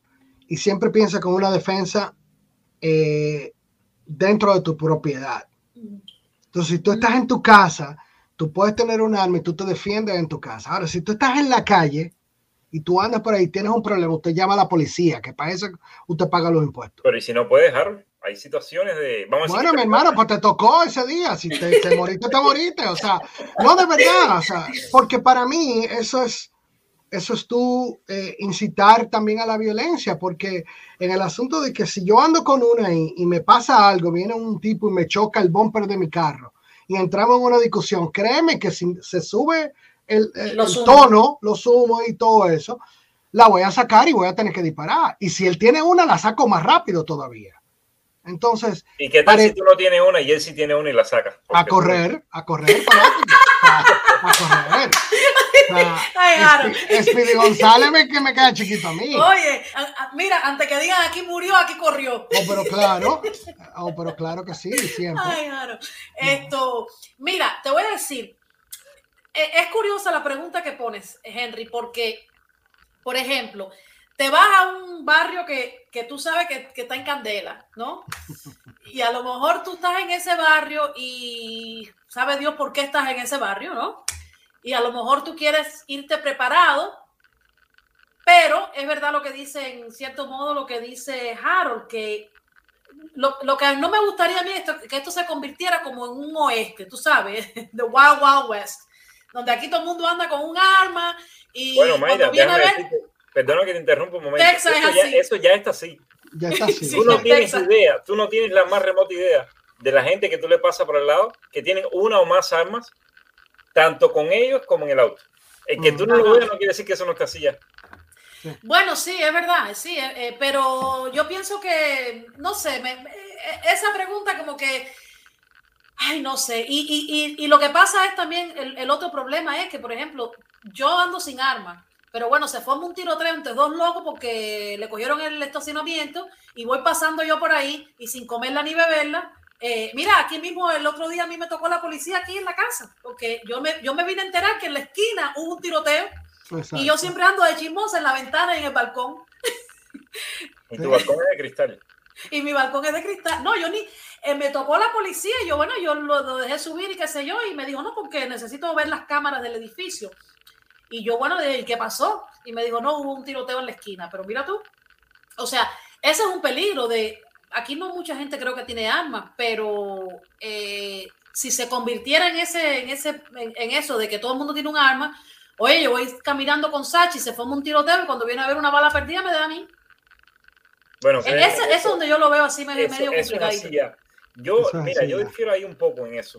Yo veo el, el derecho, independientemente que es, por supuesto, una elección personal, yo veo el derecho a aportar armas, en el sentido de tenerla contigo, como una extensión de la protección a la que uno se refiere en la casa.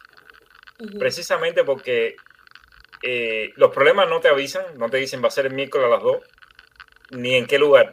Si en cualquier lugar puede haber una situación, tú, tú, puedes entrar a un, vamos a decir que tú vas a una gasolinera, ¿verdad? Entraste a comprarte un refresco y, y ahí mismo puede haber un problema debido a muerte. El que tú tengas o no esa arma contigo, eh, aumenta muchísimo, disminuye los chances que tú tienes de salir de ahí con vida. Sí. Eh, entiendo lo que dicen ustedes y estoy 100% de acuerdo de hecho, yo no creo que una persona que tenga un carácter más genio, que le suba muy rápido, sabe que a veces a uno le sube a alguien más rápido que a otro. Yo creo que la gente con muy mal carácter no deberían tener arma ni en la casa ni en ningún lugar. Exacto. Porque hasta una pelea con la esposa se han dado muchos casos. Claro, claro, exacto, sí, si sí. es una persona violenta por naturaleza o que no puede controlar la ira, busque ayuda primero antes de tener un arma porque de verdad que le da dos tiros a alguien, eso estamos totalmente de acuerdo. Y, y sacarla es peor porque, bueno, en Miami, eso, yo viví en Miami eh, casi 10 años y era común las personas cayéndose a tiro porque yo pasé antes que tú o tú te me metiste delante. Sí. Eh, si, si, hay, si, si tienes ese tipo de ira, si eres ese tipo de persona, ni tengas un arma ni la compres. Sí, en, en Miami se, se, estila mucho, tienes que tener cuidado cuando vas a estacionar, si le, si le coges el estacionamiento a alguien, porque la gente sale, pum, y mete un, un, tiro. Pero bueno, esto... Eh, eh, eh, estos millennials de ahora que se ofenden de uno mirarlo mal, no, no me gustaría que tuvieran. No. ¿Por qué los millennials Los millennials no, los, los, Gen X y toda esa gente, no sé. No, pero mira, ese, ese es otro tema que vamos a, a, a tocar aquí de, de, del bullying y esas cosas que es muy, muy importante porque eh, la mayoría de estos casos de, de violencia así en las escuelas y todo, eh, han sido también, tú sabes, un niño calladito que no, que le, hacían el bullying y el pobre perdió el control y mató a todo el mundo para el cariño. Pero bueno, vamos a ver los comentarios, a ver qué es lo que hay, eh, qué es lo que hay por aquí. Eh, Saray Rodríguez, siento, es una falsa analogía. Bueno, no sé de qué estaban hablando esta gente. Vamos a ver. No, Saray y César se están diciendo de Saray y César están ahí, ya tú Yo sabes. creo que, que, eso ya ni, no, ni, ni, nos toca a nosotros. Quedaron entre ellos, hicieron un No, ellos han hecho, ellos han hecho su propio podcast ahí. Y tienen una discusión que, mira, ni vamos a tocar ese tema. Eh, bueno, yo creo que ya tocamos eh, más o menos todo lo que queríamos tocar. No sé si, si Henry tendrás alguna... Quizás una preguntita más, quizás una preguntita más. Ya, dicen, dale. que las armas, dicen que las armas son como los tatuajes, que cada vez que, mientras más tú tienes, más quieres hacerte. Debería Eh, haber un límite. El asunto de el los coleccionistas. Déjame decirte algo, yo recuerdo que cada vez que eh, se diseñaba un modelo nuevo eh, allá, lo, lo, los muchachos decían, ok, sabemos que este modelo, eh, siempre la gente de mercadeo preguntaba, que, uh, se le preguntaba cuál era la proyección de ese nuevo modelo que va a salir, de la proyección de ventas, ¿verdad? ¿Cuánto tú crees que se va a vender que lo otro? Y se sabía que habían 250 mil armas que se iban a vender en los primeros, qué sé yo, dos meses, tres meses. Porque eran las 250 mil personas, coleccionistas fieles del Smith Wesson, de la marca, que le iban a comprar porque había que tenerla. Porque yo soy fiel a, la marca y yo necesito tener lo, último que sacó esa marca. Entonces... Eh, ¿Debería haber un límite, Harold? Debería haber un límite, sí. Debería haber un límite. Mayra. Bueno, yo pienso que cuando tú eres coleccionista, eh, el objeto que tú estás coleccionando, eh, mientras pasan los años tiene más valor, ¿no? Y, yo, yo, pienso que si es para cuestión de colección, eh, no debe de existir un, un límite, porque es como el mismo ejemplo que tú dijiste de, lo, de, de los sellos, ¿me entiendes? La, la persona que le gusta su arma pero bueno, ahí entramos en el problema de que cómo tú controlas que es colección o no, a no ser que salga una ley donde diga. a la persona, ¿para qué quieres el arma? No, pero. para colección, ¿cómo le vas a creer a esa persona? No, pero por ejemplo, puede, puede existir que tú le puedas decir, ok, usted tiene cinco armas y usted y la ley dice que nada más que como cuando hicimos el podcast de de, del sexo y todas esas cosas, del amor libre. Em, si tú, si tú, si en, si en, el Estado dice que tú puedes tener como coleccionista nada más que 10 armas y, y tú tienes, eh, quieres tener 11, ¿no? ¿Verdad? Em, no sé cómo se podría controlar eso, pero decirle, no, tienes que sacarte de una, o a lo mejor la persona lo compra bajo otro nombre. Es muy difícil controlarlo. Bueno, no Mayra, ¿sí o no? ¿Crees que debería regularse, sí o no? Si es, para, si es para colección, no, pero no sabemos cómo se puede comprobar. Es que, es que, es que a mí me gusta la libertad. Entonces, ya infringir en que, óyeme, tú nada más que puedes tener. Mayra, yo lo veo hasta mal, porque eh, si, si yo soy parte de una banda de malhechores y yo necesito hacerme de armas, y yo sé que tal señor, que es un coleccionista, debe tener muchísimas armas en su casa yo me meto ahí. Y siempre y cuando yo lo neutralice a él, yo puedo robarle todas las armas y tengo ahí ya todo un arsenal. Sí, pero, pero, pero, probablemente ese coleccionista tiene su colección, pero también tiene su arma para defenderse porque le gustan las armas. No, pero y el malhechón se mete ahí y sale, mira. Hay que neutralizarlo a Bueno, déjenme decirle que en mi caso, ¿sabe cómo yo lo veo? Eh, a ver, para empezar, una persona no puede usar más de un arma a la vez. Claro. También. Si la quiero usar dos sí, no, dos pistolas. Nah, si la quiero usar bien, no, eso es eso del oeste. Para tirar bien, dos armas no. Eh, aunque tengas 20 armas, tú vas a poder usar una. No veo que eso aumente la. Y la otra cosa es que las armas tienen funciones específicas, los distintos. Por ejemplo, yo tengo tres armas ahora. Y yo digo que me faltan dos. Pero, me, pero me faltan dos porque a mí no me interesa cazar, si no me faltaran tres. Y depende de lo que vayas a cazar también. Sí, depende. por ejemplo, tú tienes una pistola, pero la pistola es para, para un rango específico, para un tipo de situación específica. Pero, pero háblame de qué tú tienes, Henry. ¿Qué, qué, qué Mira, yo tengo una Glock 26, 4 que es la más común, el 60% de la policía la utiliza. Es una pistola muy, muy cómoda. Sí. Eh, tengo un AR-15 que ese es para deporte. ese es para ir a shooting range y tirar en un rango de. No, no, no, no. no. También que me caía, caramba. te lo presto, te lo presto un día. No, no, no, no, no. Eh, y mira que nosotros hicimos muchas de esas. Sí, ese es para disparar en un rango más grande en los shooting range. Sí, claro. Ya, porque con la pistola no puedo disparar a esa distancia. Y tengo otra más pequeña, que esa es de Saraí más bien. Es chiquitica, portable. Creo que, creo que es de pero, por ejemplo, eh, a mí me gustaría tener un shotgun. Porque el shotgun, eh, he ido varias veces a estos lugares donde se tiran los platillos. Y no puedes disparar, no te dejan disparar si no es con un shotgun. Además de que de la función que tiene el shotgun, el rango y, todo lo demás. Y bueno, eh, si te vas a comprar un shotgun, no lo compres Smith Wesson, que no son muy buenos. No, oh, gracias por el shotgun, el shotgun no es bueno. Hubo, hubo muchos problemas, de hecho hay un recall y todo eso. Oh, sí. Sí. Bueno, esas cinco serían, ya ustedes ven que tienen funciones diferentes. Y nunca usaría más de una. Mm. Ah, bueno, eh, sí. O sea, tú básicamente lo usas entonces para ir al, shooting range todo el tiempo y, y descargarte por ahí. Ok, perfecto. Sí, pero mira qué curioso. Yo visité a, a, Henry y yo no vi tu, yo no vi tu, las tienes muy escondidas, pues yo no las vi.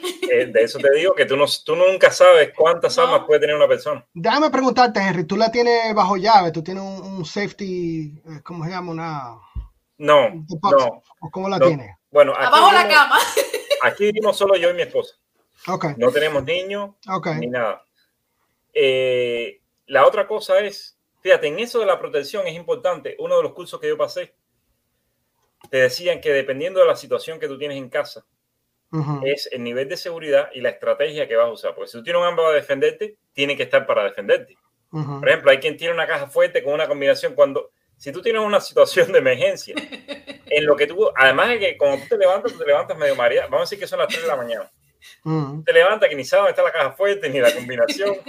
Pero además esa hora tú con la luz apagada, que la combinación, que la, tú sabes, no, no es práctico. O compras la, la, la, digital, que tú pones la huella y pa, abre y, la coge ya. Exacto. Eh, hay una compañía que vende un dispositivo que yo tengo que se pega a la cama. Ah, yo lo he visto. Y entonces el arma magnéticamente se pega y es muy fácil tomarla, no se cae, no se pierde. Esa es una de las... De la, no, pero, pero, Henry está listo para cuando llegue el apocalipsis. ¡Diablo! Pero, es que él vive en Virginia. hay un videito por ahí. No, aquí son fan de las armas. Aquí siempre hay, un videito en Facebook que, que, que, sale alguien durmiendo así y alguien se está colando por la ventana. Ajá. Y entonces, pero ese es un gun owner, pero tiene un chorro de armas y dice, cuando finalmente un gun owner tiene una visita y se ve a la persona durmiendo así riéndose, diciendo, finalmente entró aquí. Como que tanto que tengo y nunca he podido usarlo. Pero no, no, no. Eh, generalmente yo, yo, siempre uso las armas para ir al, al campo de tiro, me gusta, sí, sí, sí, veo, me, me, interesa, lo veo atractivo. Henry, cuando vaya a, Virginia a visitar a mi hermano, te, no, te voy a juntar con él, porque él, él, él tiene muchas y, y, y, él le gusta mucho tirar. Y. Bueno, él es, él es militar, imagínate. Ah, bueno, en Miami tengo un amigo, es un amigo de un amigo realmente, no es muy amigo mío, que tiene un contenedor. En el patio de la casa puso un contenedor y entonces, eh, de lo más bonito, en las paredes, sí. puso unos, como unos, no sé cómo le llaman eso, como lo que hace la gente para poner matica. Sí. un, un pegboard. Tú lo pones ahí y, y, vas tiene las cajas de, de, amo, las cajas de municiones esa grandísima. No, no, ese, ese, yo le digo que si vienen los zombies, yo voy a ir a No, él está preparado, claro que sí. Sí, pero mira, qué curioso que yo cuando ven, perdón, cuando vengan los zombies, yo soy lo que me voy a meter para Vermont en, un, en una montaña por ahí para, sí. para que nadie me, me Mira, yo quería yo tengo... ir a Mayra a disparar cuando, cuando vino por acá, pero el tiempo pasó tan rápido que no, no pudimos sí. ir. No, no, pero ya voy a hacer otro viaje por allá y, y, vamos a disparar. A mí me encanta disparar. Mira, eh, curioso que tú mencionaste eso de, de lo del tener el arma guardada, porque yo tengo un primo mío que vive en Ecuador y a él lo vinieron a asaltar a, a mano armada, o sea, eh, lo, la gente lo estaban chequeando y vinieron, lo amarraron a él, creo, a la mujer, no sé qué, eh, y él tiene un arma y él, no le dio tiempo a, a, coger el arma porque como él tiene dos niños pequeños, pues él lo tenía, tenía el arma guardado y es verdad lo que dice Henry, o sea, tiene el arma guardado, vienen dos malhechones ahí, ¿qué tú haces? ¿Cómo tú? Yeah.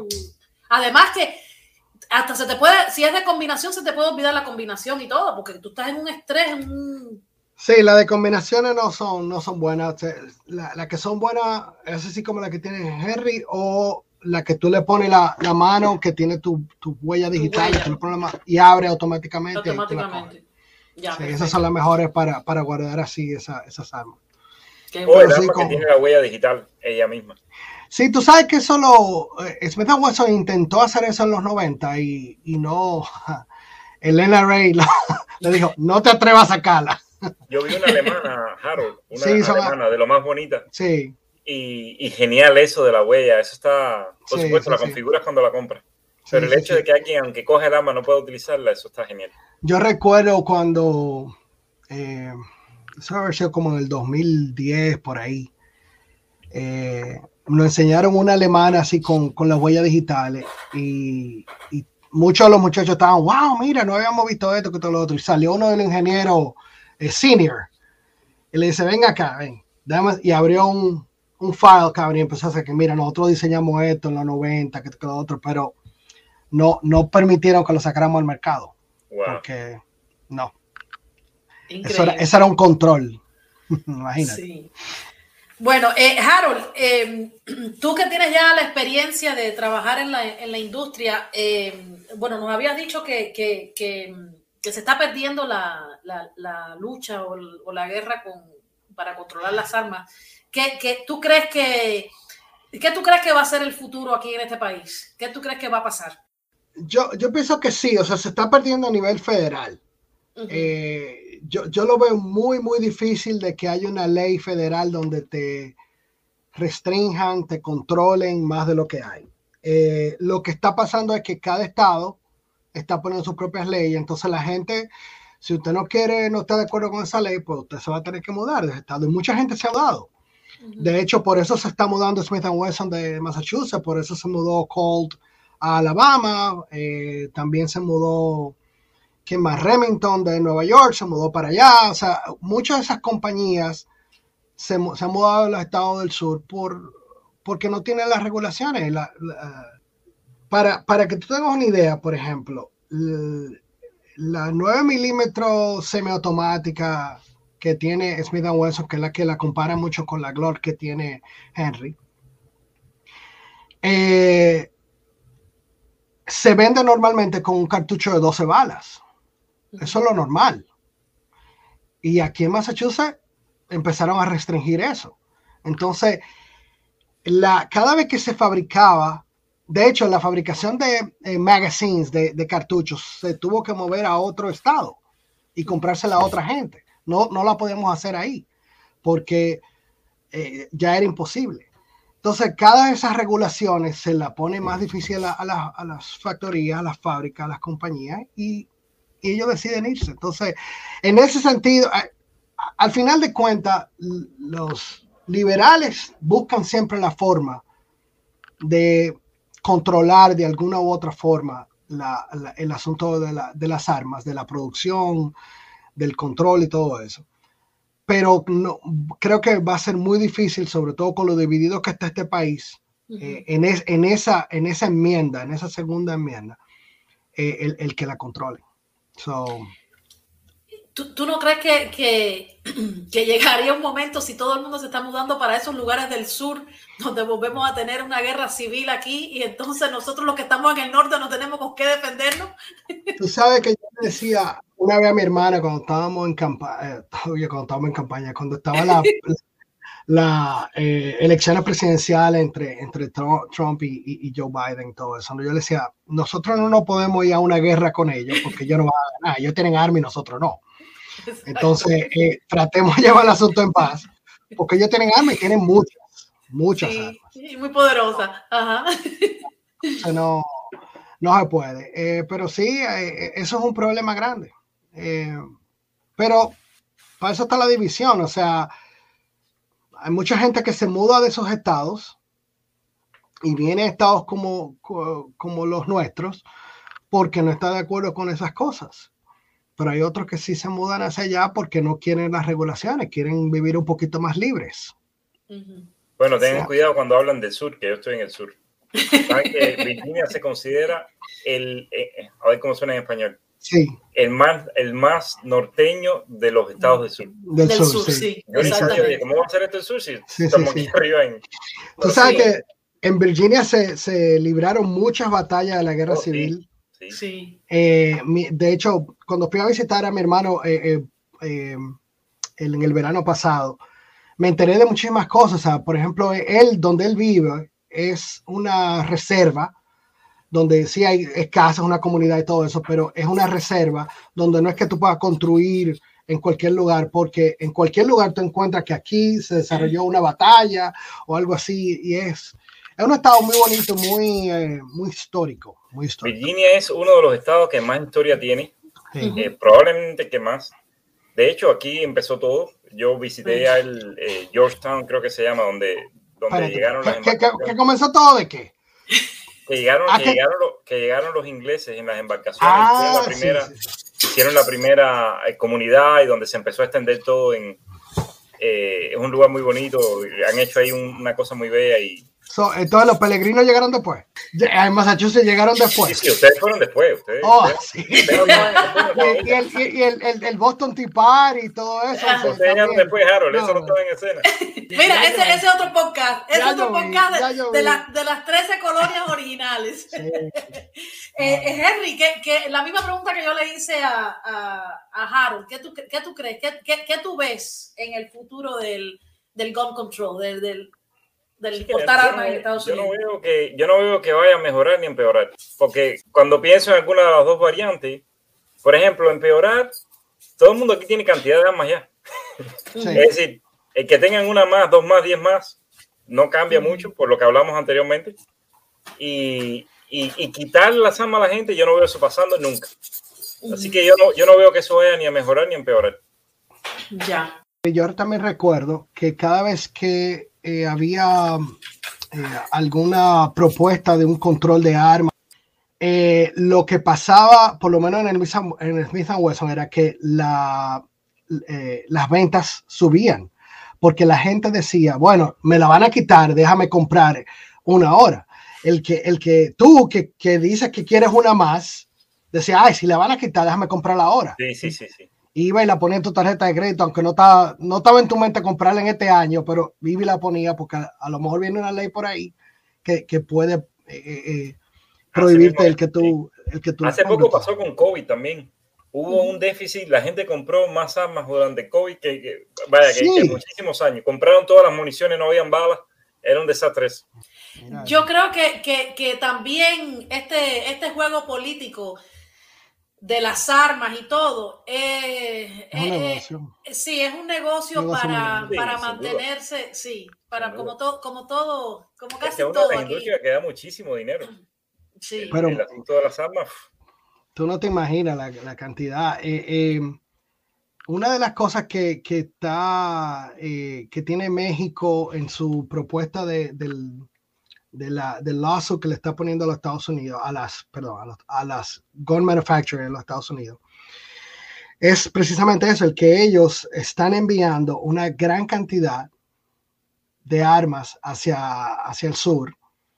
Y la frontera no se protege cuando se pasa de Estados Unidos hacia México, nada más se protege cuando es de México hacia Estados Unidos. Entonces, eh, ahí México también le hace el reclamo a los Estados Unidos diciéndole, óyeme, ustedes saben que estas armas están pasando para allá. Y, entonces cuando se buscan los papeles es a, es a un tercero o a un cuarto que se le está comprando. O sea que esas, esos carteles de droga a quien le compran es a un tercero o a un cuarto que ni siquiera tiene nada que ver con eh, una compañía como Smith Wesson que fue quien la fabricó. Smith Wesson se la vende a un distribuidor y ese distribuidor se la vende a, un, a otra persona y esa otra persona tal vez que se la vende a un malhechor ahí en México. Y, o, se la vende a otra persona que es el que la, la, la cruza. Entonces es, es, un negocio sumamente grande, sumamente grande.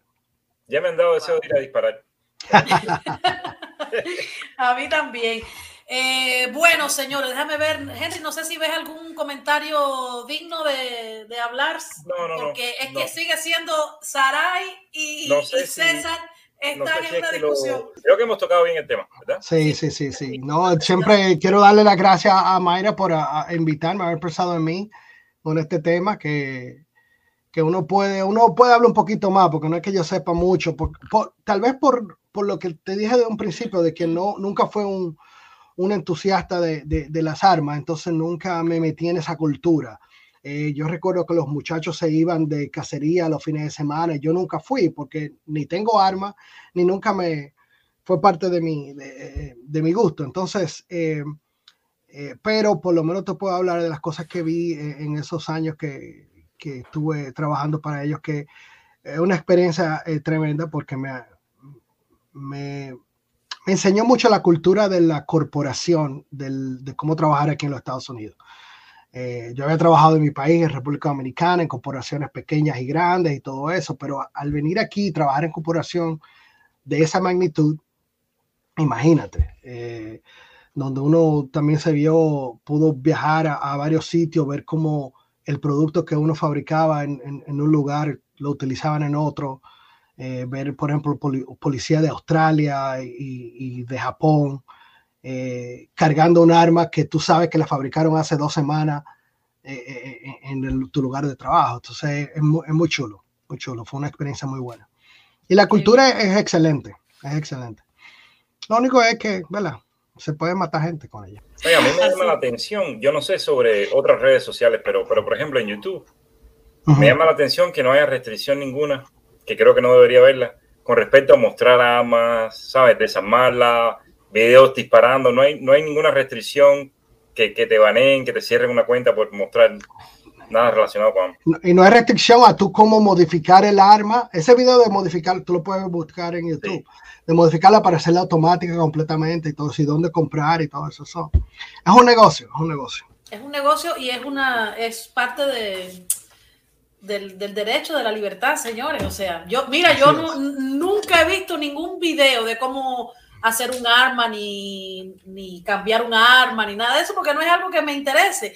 Y, y, yo, yo por mi parte, como informática, yo considero que, que, las redes sociales no se deben estar restringiendo tanto, porque al final las redes sociales están ahí y cada cual la usa para, para lo que quiera. El que quiere usarla para, para, lo malo, lo va a usar para lo malo, no matter what. Eh, pero el que quiere usarlo para cosas buenas, la usa para cosas buenas. Y, es como todo, ¿me entiendes? Pero debía de existir la, la, libertad de, de, mostrar. Esto, óyeme, eh, esto ha sido eh, fabuloso. Gracias, Harold. Te extrañaba muchísimo, aunque mi, mi, otro hombre con la letra eh, H está acompañándome siempre.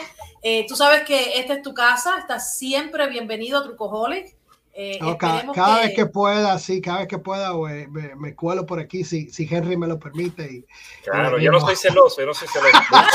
Vivimos felices los tres. felices los tres. Felices los tres, exactamente. Sí, esto, gracias otra vez, saludo a, a, Pau y al niño. Sí, eh, claro. Un beso para los tres, vamos a ver cuando nos vemos, a ver cuando vienes por acá por New Jersey. Sí, vamos a ver. Y nada, Henry, gracias otra vez. Henry siempre viene preparado, preparado. Así que. Sobre todo el que tenía Harold aquí.